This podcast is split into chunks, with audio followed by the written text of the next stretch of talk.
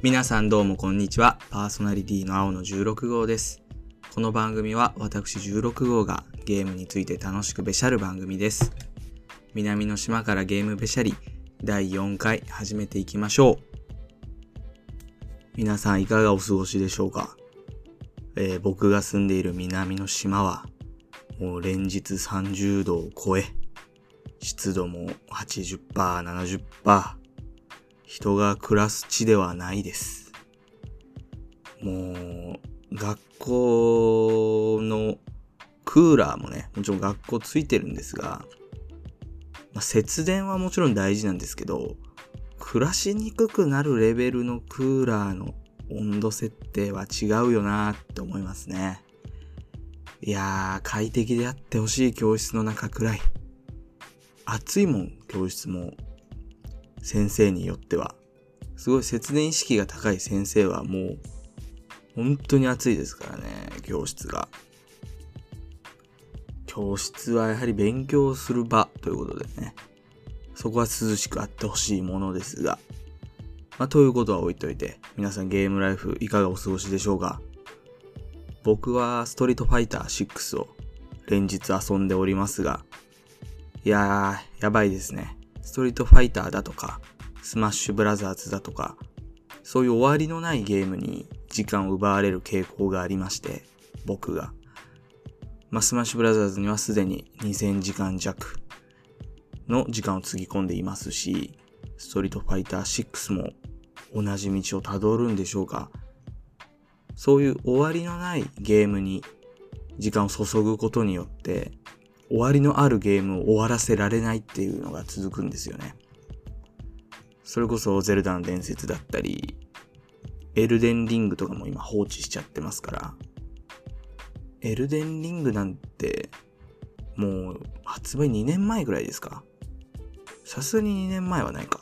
1年半前とかか？まあ何にせよ昔のゲームと言っても昔のゲームというか結構前のゲームっていう感じになってますよね雰囲気としては。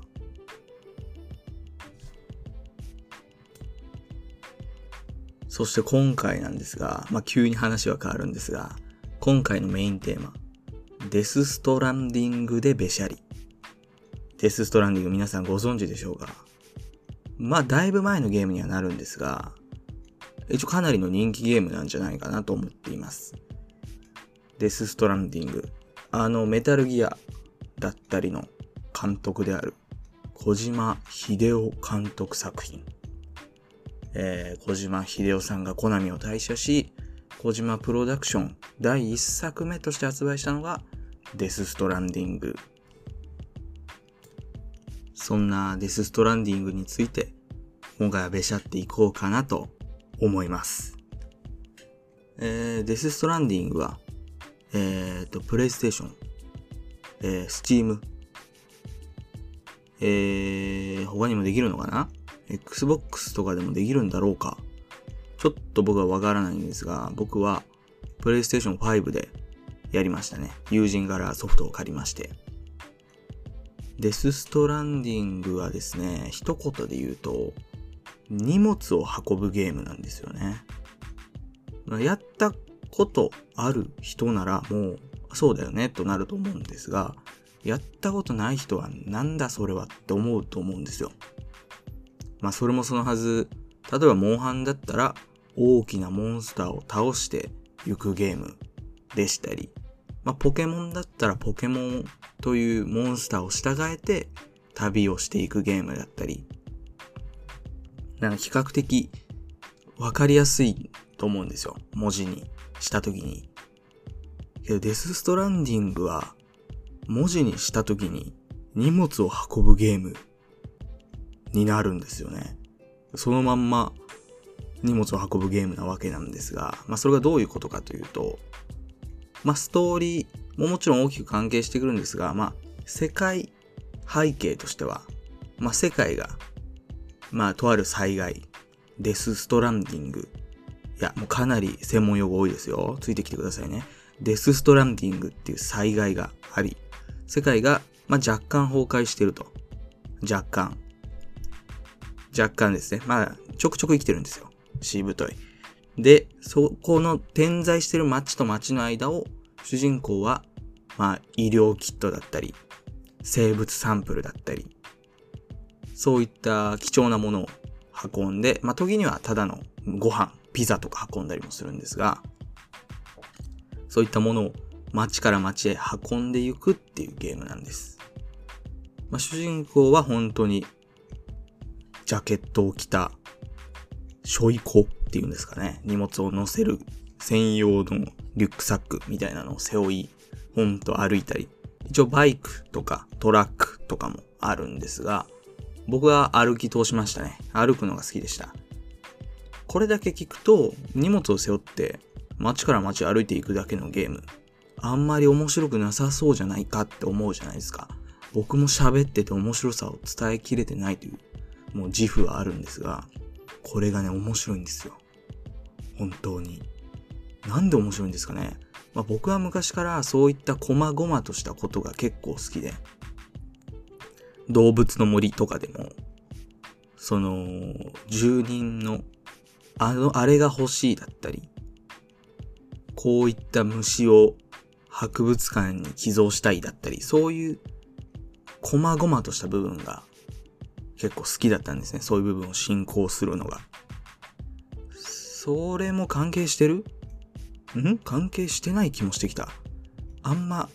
あんま接点ないかもしれない。この、今俺が挙げた例えとデスストランディングは。なんだろう、デスストランディングを好きになる人は、ちょっとそれは難しいんですが、とりあえず、とても面白いゲームだ。ということは、最初に伝えておきたいなと。で、デスストランディングは荷物を運ぶゲーム。世界が若干消滅、消滅しない。若干滅びてるってことはお伝えしたんですが、その中で、あの、自分が操るキャラクターは、サムっていう名前のキャラクターなんですが、そのサムが、その現実世界にも存在する、ノーマン・リーダスっていう俳優さんをもうまんま、なんて言うんですかね、3D スキャンしたんですかね。もう顔とか体型とかまんまなんですよね。だから自分はそのサム、ノーマン・リーダス。まあ見た目はノーマン・リーダス。デス・ストランディングの世界観で言うとサムなんですけど、サムを操って、その世界を繋いでいく。荷物を運んで街と街を繋いでいくっていうことになるんですが、その中で結構ちゃんと敵キャラとかも存在しまして、BT っていう、何の略だったかな？何の略だったか忘れたんですが、幽霊ですね。一言で言うなら。幽霊が襲ってくるんですよ。これがまた怖い。僕 BT のせいで一時期やめてましたもん。あの、デスストランディングをね。その広いマップの中で雨が降る地域があるんですね。まあ時間によって変化はするんですが、まあ、ずっとここが降ってる場所だったり、まあ、降りやすい場所だったりがあるんですけど、雨が降る場所にそいつらは出没するんですよ。その BT っていう幽霊が近くに来ると、左肩だか右肩についているセンサーがビクって動き出して、怖いんですよ、この演出がまた。近くに BT がいるぞっていう演出がね、画面がガクンって揺れまして、これが怖い。で、そのセンサーを使うと、大体どこら辺にいるかわかるんですけど、なんかね、そのセンサーが、もちろん頼りにはなるんですけど、気づいたら隣にいるとか、幽霊が。そういうこともまあまあありまして。もう、僕はもう雨の地域は結構迂回、迂回してましたね。迂回もしくはもう5秒に1回ぐらいセンサーを起動して、絶対に BT のそばに近寄らないっていうプレイングをしてたんですが、まあ、捕まると何があるかっていうと、巨大な化け物が召喚されて、持ってる荷物はもちろんもう落としちゃうし、落としたら破損しちゃうし、最悪サム死にますしね。まあ、死んでも生き返るっていうのは、あの、ゲーム的な話じゃなくて、サムは死んでも生き返るって体質なんですよね。なので、あのー、ゲーム的に、じゃあ前のセーブ地点からやり直そうじゃなくて、サムは死んでも生き返る人間なので、世界観的にはちゃんと死んでるんですよ、サムは。そこもまた難しいですよね。っとストーリーは口で説明は難しいかな。けど、これは本当に、やったらわかるやつですね。やったらわかる面白いやつやんってやつです。で、その、旅をする上で敵がいる。まあもちろん歩くから、そういったいろんな物資が必要になるんですけど、まあ銃でしたり、まあ自分の履き替える靴とか、靴もね、どんどん消耗していって壊れちゃうんですよね。そういった履き替える用の靴だったり武器も全部荷物なんですよ。背負わなきゃいけないんです。なので、そこら辺も結構考える人は結構考え込んじゃうんじゃないかなって思いますね。荷物のその重心の位置だったりとかも、まあ、僕はいつもお任せをしてたんですが、考える人は考えるんじゃないですかね。攻略サイトとかを見てみると、重心はちょっと上がいいみたいな。それはなぜなら、この走るときに前傾姿勢になったときに、前に重心が行くから、速いらしいです。走るのが。僕は、そこまでは気が回りませんでしたね。まあ、お任せってのがあるので、僕はもう最初から最後までずっとお任せをしてゲームプレイし終えたので、全然お任せでもいいと思うんですが、そこら辺も気にし始めるとまた別の楽しさも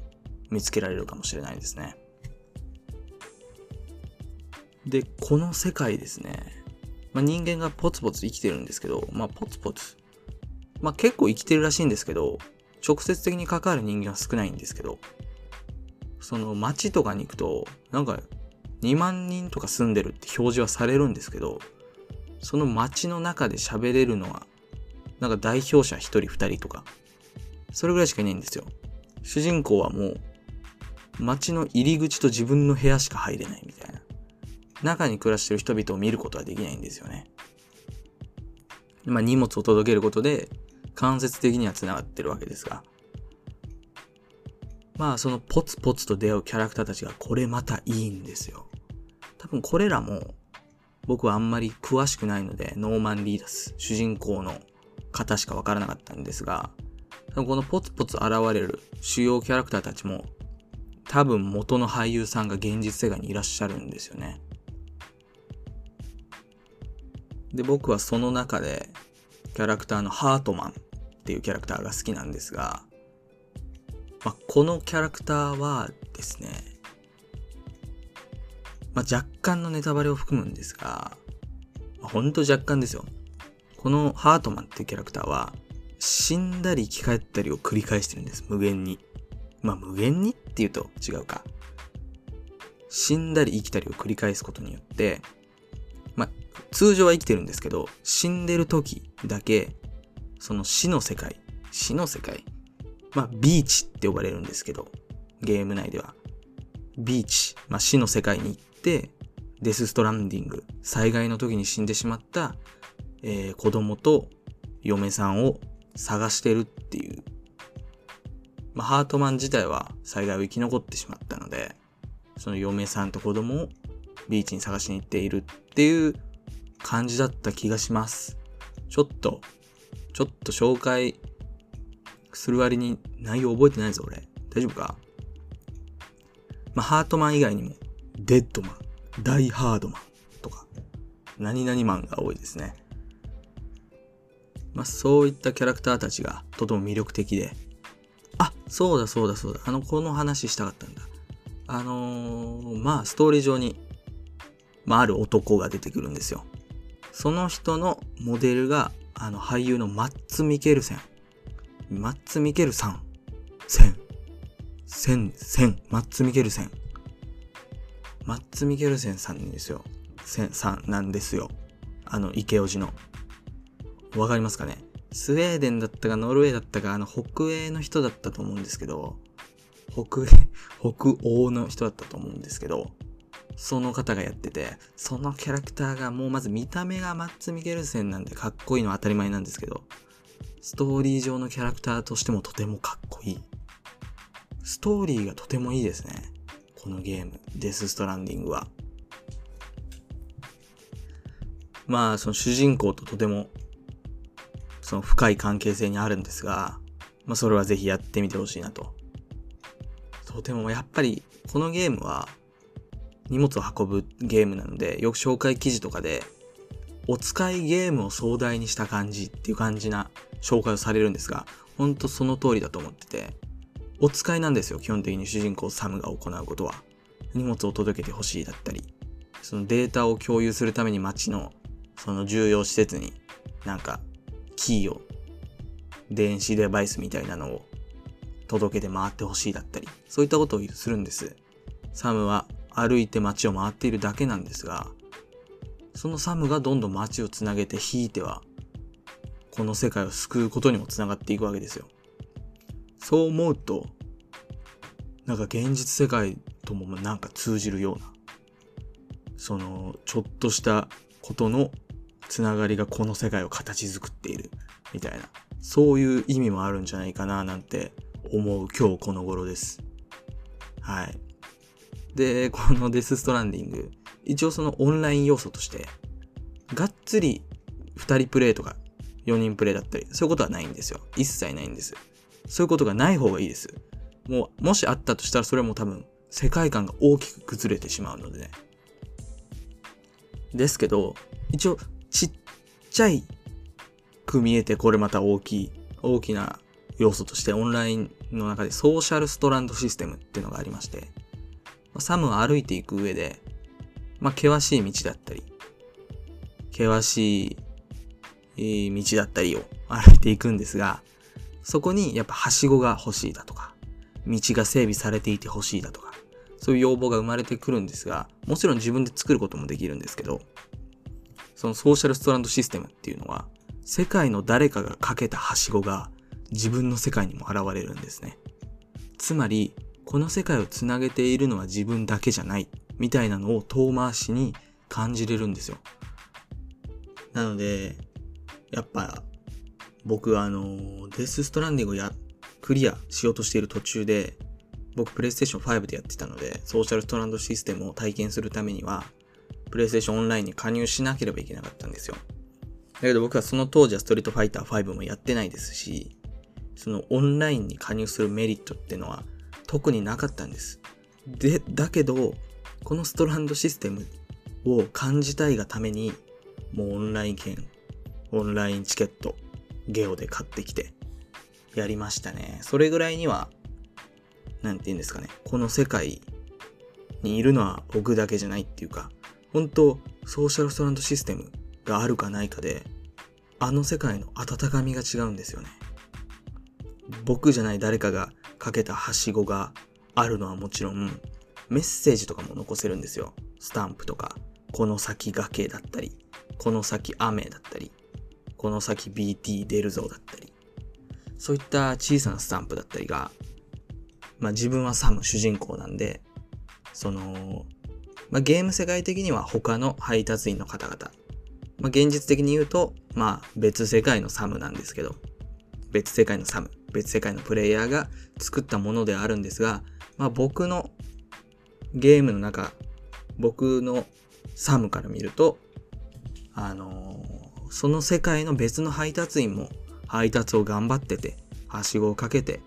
この先 BT いるから危険だぞって伝えて、みんな頑張ってるみたいな雰囲気を、その、そういったものから感じ取れるんですよ。ストーリー、ストーリーや世界観的にはすごい大敗的すごく、まあ、すさんでいる。すさんでいるというのは違うな。非常にダメージを受けてる世界ではあるんですが、やっぱそういうところで人間たちが頑張っている姿っていうのを感じ取れる。そこら辺にすごく僕は魅力を感じましたね。もう神ゲーですね。でですね、えっと、こちらデスストランディングが発売されたのが2019年になるんですが、去年、去年の12月、2022年の12月にデスストランディング2が発表されまして、発売日は未定なんですが、デスストランディング2が、えー、っと、ゲームオブザイヤーで発表されたんだったかな？だったかな、まあ、とりあえず2が発表されまして、まあ、僕は思わずスクリーンショットしてあの、インスタグラムとかに上げたりしたんですが、その時にもやっぱ、別にゲーム間の友人じゃなくて、インスタグラムは現実世界の、その学校の時の友人と繋がってるんで、そんなゲーム好きばっかりがいるってわけではないんですけど、何人かからリアクションありまして、え、通電の？みたいな。やっぱりその、魅了されたファンたちはいるんですよ。デスストランディングに。とてもいいゲームですし、当たり前ですけど。で、まあ、2が発表されて、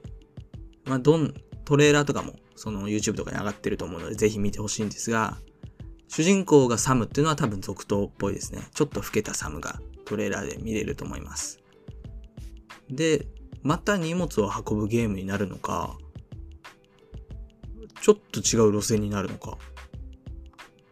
けど、デスストランディングに荷物を運ぶっていうのがすごい重要だったし、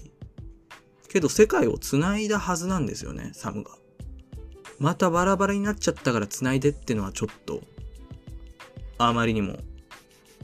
なんていう、乱暴な気がしますし、また繋ぐために走り回るんですかね、サムは。それともまた何か違う目的を与えられるのか、とても楽しみなところではあります。でですね、あのー、映画化もするらしく、デス・ストランディング。あの、知ってる方は知ってると思うんですが、小島秀夫さん監督は、もうとてつもない映画好きらしく、もう映画が僕の半分、7割だったかなそんなことをツイッターで書いているぐらいには、とても映画が大好きなんですよ。なので、まあ、よくある実写化失敗だったりとか、そういうことが、まあよくあると思うんです。ゲームとかアニメの実写化。だけど、小島秀夫監督が携わるらしいので、そこは大丈夫なんじゃないかなと。名作を生んでくれるんだろうと思っています。実際のところ、デス・ストランディングっていう、超、超壮大な自分がやる型の映画みたいなゲームですしね、デス・ストランディング。本当に神ゲーです。映画化も楽しみですし、2も楽しみです。小島秀夫監督の映画好きが講じて、とてもいい作品ができることを願っています。まあ、余談ですが僕も結構映画好きで、一番最近見に行った映画は、RRR。あれ良かったですね。面白かったです。ぜひ見てほしいです。まあ、あのー、ポロッと言っておくと僕が一番好きな映画は、邦画のキサラギっていう映画なんですけど、まあ見てみてください。これもめちゃくちゃ面白いです。えっと、誰が出るかな？塚地。塚地かな？ドランクドラゴンの塚地。あと、香川照之、博之。俳優さんの名前は覚えられないんですよね。えっと、あと誰が出るっけ？ユースケ・サンタマリア。あと誰が出るっけな？あと、あー、小栗旬。小栗旬か、あれ。